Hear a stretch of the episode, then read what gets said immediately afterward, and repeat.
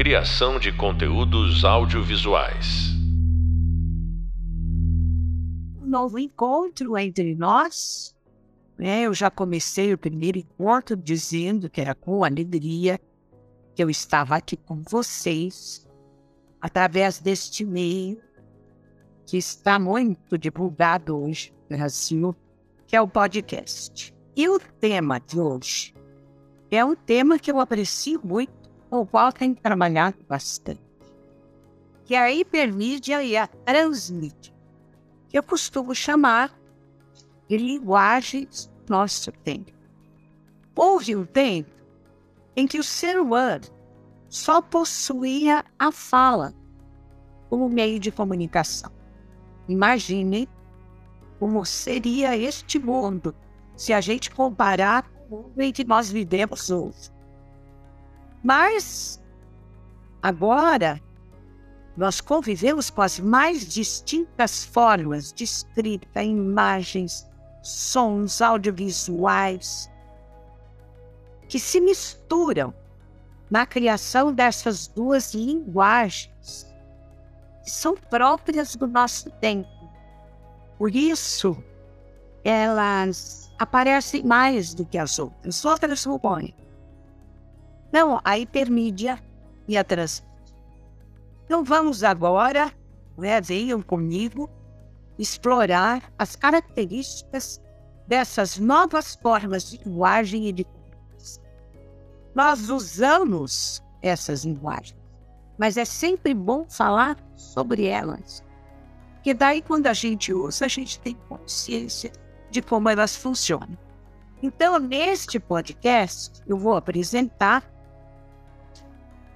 aquilo que foi a segunda parte do primeiro vídeo que eu gravei para vocês, que é o vídeo Por que a semiótica é relevante no digital. Então vocês olhem lá, na segunda parte eu tratei da hipermídia da transmídia, aliás, de maneira um pouco breve, porque eu sabia que a gente teria um podcast inteirinho só para a gente falar desses tipos de linguagem. Então, é, nós convivemos o tempo todo com a intermídia e com a transmídia. Basta a gente tocar o dedo no celular e elas já começam a aparecer. Mas não nos damos conta de que essas são as formas de comunicação com as quais nós estamos convivendo que faremos hoje, portanto, é explorar essas linguagens em mais detalhes. E para falar sobre a transmídia, eu vou chamar uma pessoa que eu considero um grande especialista no tema. Já desenvolveu o mestrado, continua no doutorado, trabalhando sobre a questão. Ele se chama Tiago Mittermeier e ele é um jovem doutor que vem se dedicando a esse tema já há algum tempo. E ele hoje já é o coordenador do, da graduação em Design de Interação da PUC de São Paulo. Aliás, um curso bastante inovador de metodologias ativas que tem atraído muitos alunos para lá. Então, Tiago, conversa aqui com os nossos alunos sobre que é a transmídia? Ah, maravilha, maravilha, Lucian. Primeiro, agradecer o seu convite, né? A oportunidade de estar aqui com você ao seu lado, né? É sempre muito gratificante para mim, né? É, você comentou brevemente da minha trajetória acadêmica aí, né? Meu mestrado, meu doutorado, é, com a sua orientação, né? Então foram anos muito, muito felizes, né? De muito trabalho, muita leitura, escrita. É... Mas eu, eu vejo que, que a sua participação foi muito significante em toda a minha trajetória. É... Bom, eu vou fazer um panorama aí, né, dos principais temas e subtemas da transmídia. É, que hoje, né, aqui no Brasil a gente fala muito transmídia, transmídia, né, só, só o, que, o termo que ficou é transmídia, né? Mas no inglês, o termo, né, utilizado é transmedia storytelling, né? A ideia de você contar uma narrativa, uma história, né, ficcional ou não, né, em diferentes mídias, né? Daí vem o transmídia, né? Uma mídia em transformação. Podemos pensar assim, né? No, no sentido mais geral. E... Mas, né? Aqui no Brasil virou só transmídia, né? Você mesmo tem, tem um artigo que fala da transmídia mania, né? Um, que começou há um tempo atrás, né? A, a usar o termo transmídia para tudo. E eu acho que houve essas essas, essas épocas, né? Que sempre tem um termo que vira moda, né? Então a gente teve multimídia, depois hipermídia, a transmídia, né? Aí por um tempo mudou para multiplataforma. É, mas aí vai, vai, varia muito do que cada autor tá, tá trabalhando, em qual sentido ele tá utilizando esses conceitos, né? É, então aqui eu vou, vou falar principalmente do, do Henry Jenkins, né, que foi quem criou o termo Transmedia Storytelling, como a gente conhece hoje, como é que as pessoas falam sobre este fenômeno, né? É principalmente o conceito desenvolvido por ele no livro Cultura da Convergência, né? E, mas a gente teve alguns pesquisadores anteriores que já falavam um pouco sobre o mesmo fenômeno, né? mas às vezes com outra terminologia. A gente teve, por exemplo, a Marsha Kinder, que ela falava de intertextualidade transmídia nos anos 90, começo dos anos 90, né? Que ela, ela dava o exemplo do filho dela que assistia é, o desenho dos Tartarugas Ninjas, né? Mas também é, lia os gibis né, de Tartarugas Ninjas. Eu acho que na época também tinha jogos de videogame ainda analógicos, né? Uma, anos 90 bem pré-web, né? Uma época bem diferente da atual para o mercado de, do mundo digital que a gente tem hoje e do mundo dos videogames digitais também, né? É, mas ela estava curiosa com isso, né? Como que seria a experiência que o filho dela teria, né? Ao consumir, vamos que no não, para consumir é, narrativas, né? Que seriam de um mesmo universo, né? De um mesmo universo narrativo, mas que estariam em mídias diferentes, né? E assim, se a gente. Ela utilizava outra terminologia, né? Como eu disse, ela usava intertextualidade transmídia. Mas é mais ou menos o que o Jenkins está querendo propor, né? Um termo dele, né? Transmedia Storytelling. É, a tradução, né? É, em português, no livro do Jenkins, se eu não me engano, ficou como narrativa transmídia eu, e o Jenkins, ele pontua muito também que a narrativa transmídia seria uma consequência, né? Em certo sentido, do que ele chama de cultura da convergência, né? Essa ideia de que as mídias estariam é, convergindo, né? Daí a gente tem vários parênteses ali, a gente tem é, terminologias como novas mídias, velhas mídias, né? Também o que, que é novo, o que, que é velho, né? Pode, pode varia de acordo com o tempo, né? A gente pode falar em meios analógicos, meios digitais, né? Os, os, os meios de comunicação é, de massa. Então, assim, é, nessa discussão, né? A palavra mídia, a palavra meio de comunicação, as, a palavra é, narrativa, ela sempre são utilizadas, né? Elas são sempre, estão sempre presentes. E eu lembro também, lá no meu mestrado, que eu fiz, né? Eu fiz esse percurso histórico até chegar na transmídia, né?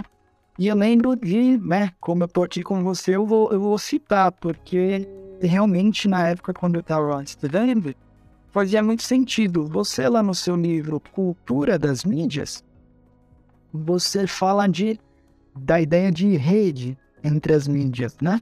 Uma ideia de interação entre as mídias, né? Uma, uma essa ideia de é, das mídias começarem a se relacionar, né?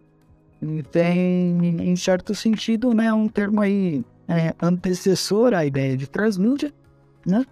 Mas que já trabalha com essa ideia de você ter conteúdos, né? Pode ser narrativos, podem ser conteúdos informativos, né? Mas que se relacionam, tá?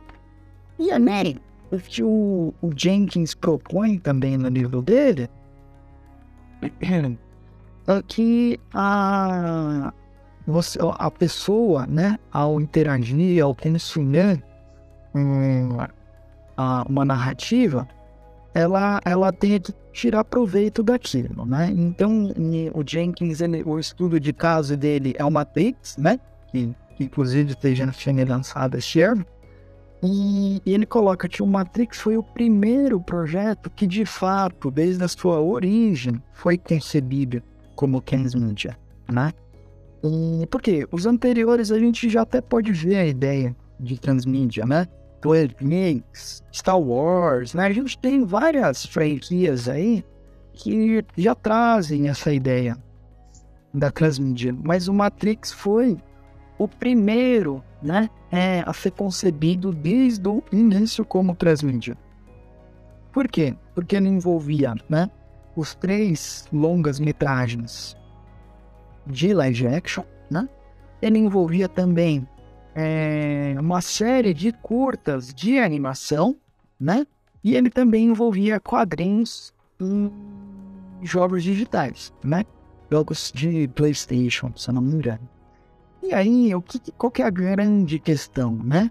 A questão é que, ao pensar em um projeto para diferentes mídias, não, você tem que pensar primeiro na história e depois nas mídias, né? Todo mundo às vezes é, acaba pensando ao contrário, né? As pessoas geralmente pensam nas mídias que quer hum, divulgar, né? É, exibir né, o conteúdo e depois pensar na narrativa, sendo que não. Primeiro você tem que ter uma boa história. Primeiro você tem que ter um bom universo narrativo. Você tem que ter personagens, né? É, complexos personagens que possibilitem essa, essa, essa ampliação né, do universo narrativo. Então, na transmídia, a gente pensa muito nessa expansão narrativa. A gente pensa nesse universo, né, o universo da obra que vai estar presente em diferentes mídias. Né? Então, no Matrix, a gente tinha muito isso. A gente tinha como se fosse a, a nave mãe, que é outro termo que o Jenkins coloca, né? A nave mãe seriam os filmes de longa-metragem, né? Que seriam a narrativa principal. E aí você tem expansões dessas narrativas em outras mídias, né? É, no curtas de... Oi, pode falar, Lúcia. Acho que você levantou as duas questões fundamentais da, da transmídia. É, a maior parte, tem gente que defende que a transmídia não se limita à narrativa. Mas a base da transmídia é a narrativa. E é, você levantou essa questão, que me parece que é o que tem que ser gravado, que é a narrativa que vai se expandindo de uma mídia a outra. E por outro lado, também cada mídia que está no Jenkins tira melhor proveito daquilo que ela pode.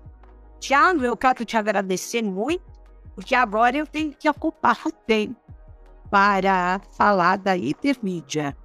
É, ah, tá bom. A tua apresentação foi, não é, esse panorama nos dá uma ideia perfeita do, do que nós estamos hoje convivendo, né? Porque a gente passa, principalmente aqueles que nos estão nos ouvindo, passam de um game para o filme e de uma narrativa estrita, é tradicional, para outra vez para games.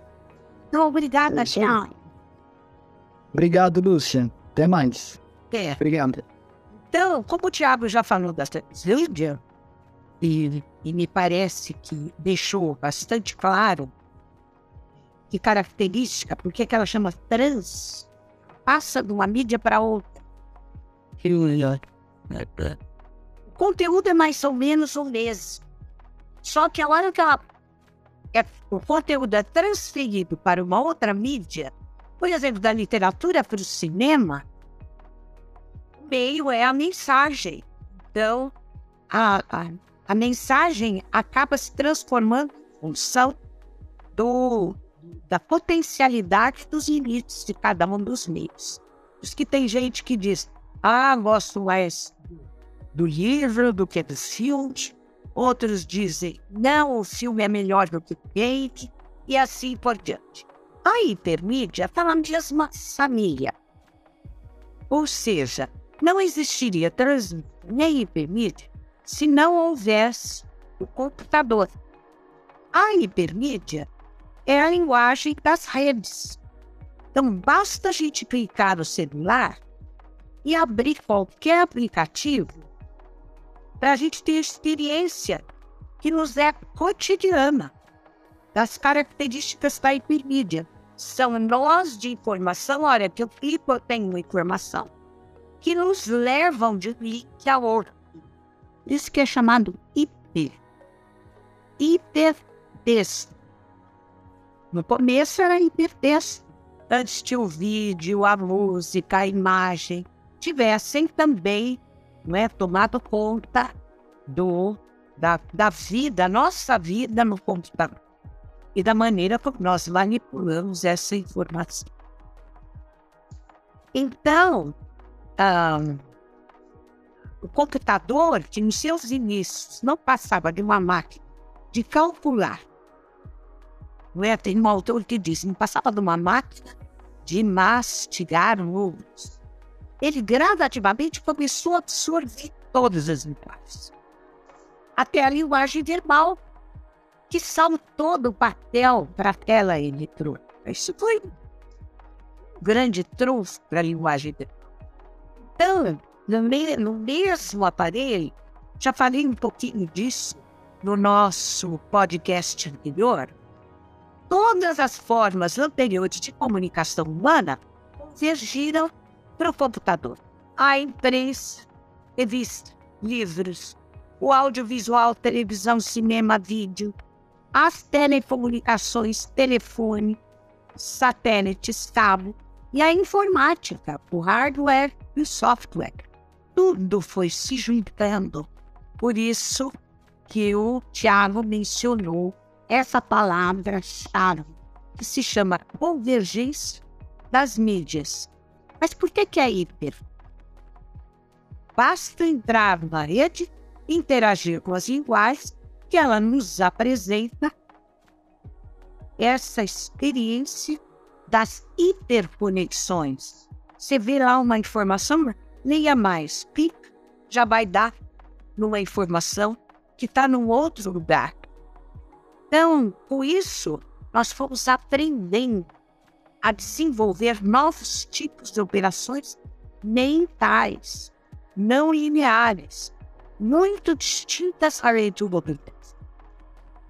E quanto à transmídia, como nós já vimos, ela resultou da multiplicação de plataformas e de aplicativos. Algum tempo atrás eu vi na revista Exame, uns anos atrás, nós vamos entrar na era dos aplicativos. Eu falei, bom, se a revista Exame falou isso, é melhor eu prestar atenção.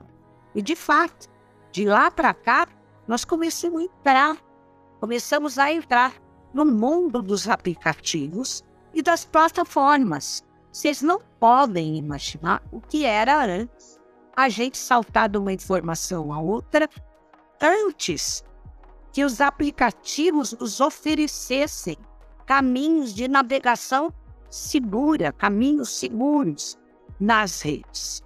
Então, é, a transmídia ela se refere a passagem, né? enquanto na hipermídia a passagem de uma mídia a outra, enquanto na hipermídia nós saltamos de uma informação para outra, muitas vezes complementares, mas às vezes a gente fica ciscando na rede E a gente salta de uma informação para outra. Não tem nada a ver com elas, nem se conectam.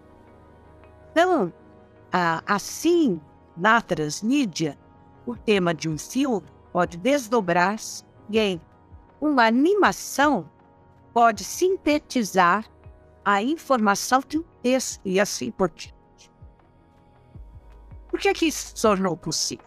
Porque nós fizemos trânsito das telinhas. Nós transitamos é, através de comandos, nós nos transportamos de uma informação, de um entretenimento ao de um conhecimento aula. Os jovens que já nasceram, quando crescem, lançando multimídia, multitelas, não podem imaginar o quanto mudou. Mas já podem imaginar que ele não vai parar de mudar. Então, eu creio que com isso, nós já começamos a estar preparados para caminhar para o nosso próximo ponto que visa nos levar a penetrar e percorrer os fios complexos da cultura.